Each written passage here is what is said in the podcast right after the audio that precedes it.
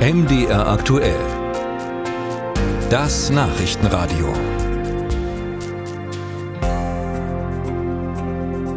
Wir schauen nach Russland. Gestern erlebte das Land einen Tag, der in die Geschichte eingehen könnte. Söldnerchef Jewgeni Prigozhin wendet sich offen gegen die militärische Führung des Landes und wagt zusammen mit 25.000 Mann einen Marsch Richtung Moskau. Er verlangt die Auslieferung des Verteidigungsministers Shoigu und des Chefs des Generalstabs Gerasimov. Ein Coup, den man nicht einfach so macht. Nach nicht einmal einem Tag bricht, dann, bricht er dann die Aktion ab, nach all dem Aufwand. Dazu habe ich mit unserem Korrespondenten für Moskau, Frank Eichmann, gesprochen und ihn zuerst gefragt, was hat dazu geführt, dass er nun doch so schnell eingelenkt hat?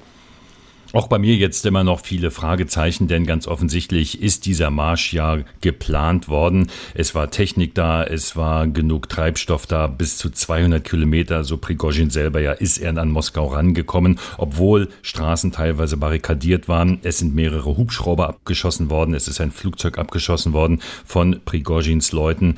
Naja, aber was hätte er dann gemacht? Was hätte er in Moskau gehabt? Was war dort sein Plan? Die Absetzung des Verteidigungsministers und des Generalstabs Regierungschefs. Das kann ja nicht gereicht haben. War das der Griff nach der Macht und die Hoffnung, dass er mehr Unterstützung findet? Und das hat sich nicht ergeben. So in die Richtung würde ich da mal denken. Äh, es hat ja der belarussische Machthaber Lukaschenko verhandelt und ähm, gezeigt, hier ist ein Ausweg für dich. Wir geben dir Straffreiheit. Wir lassen deine Leute straffrei ausgehen. Die können weiter im Militär bleiben.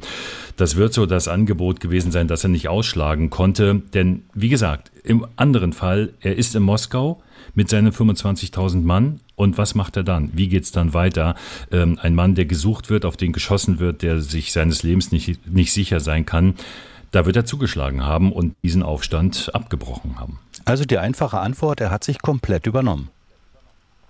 Die einfache Antwort, er hat sich übernommen. Er ist ja der Chef einer Privatarmee, die es nach russischem Recht gar nicht geben darf. Am 13. Juni hat das Verteidigungsministerium, dessen Führung er inständig hasst, ja angeordnet, unterschreibe bis zum 1. Juli, dass du dich dem Verteidigungsministerium unterstellst. Seine Gegenantwort gestern ganz deutlich ausgesprochen, ihr seid korrupt, ihr seid bürokratisch, ihr stehlt, ihr informiert den Präsidenten falsch.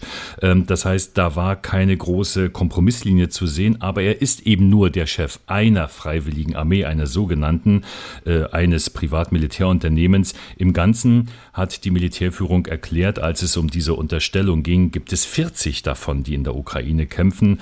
Also da hat er vielleicht wirklich seine Rolle überschätzt und vielleicht auch auf mehr Unterstützung gehofft, als er sie dann wirklich bekommen hat.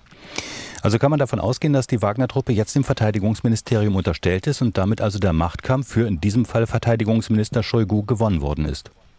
Absolut, und zwar in zweierlei Hinsicht. Erstens, diejenigen, die nicht aktiv mitgekämpft haben, heißt es, die können sich sofort dem Militär unterstellen und können dann weiterkämpfen in einer neuen Einheit vermutlich.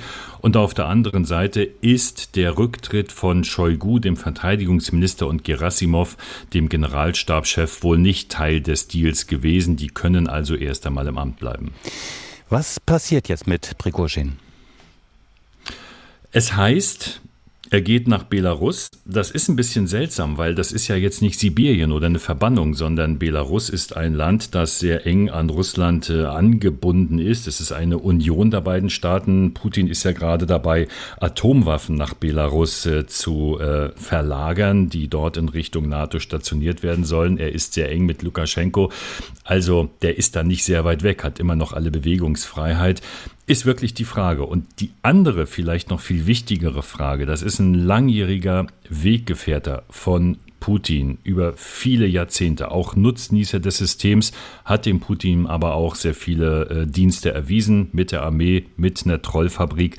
So, jetzt ist er ein Verräter. Jetzt hat sich Putin ins Fernsehen gestellt und gesagt, du hast dem Volk in den Rücken gestochen mit diesem Verrat, mit dieser bewaffneten Meuterei. Wir werden das äh, ahnden. Und das passiert jetzt nicht. Ein großes Fragezeichen, weil dann sieht Putin ja in der Tat geschwächt aus. Und wenn es ein Argument für Putin gibt, trotz des Krieges, er hat seiner Bevölkerung immer verkauft, wenn es Terrorangriffe gibt, wenn es Angriffe gibt im Land oder von außen, ich sorge für Sicherheit und Stabilität. Und dann lässt man die Täter nicht entkommen. Also hier stimmt etwas nicht. Ich glaube, das ist wirklich nicht die Ende, das Ende der Geschichte, dass Prigozhin jetzt einfach da irgendwo in der Villa in Minsk oder in der Nähe sitzt.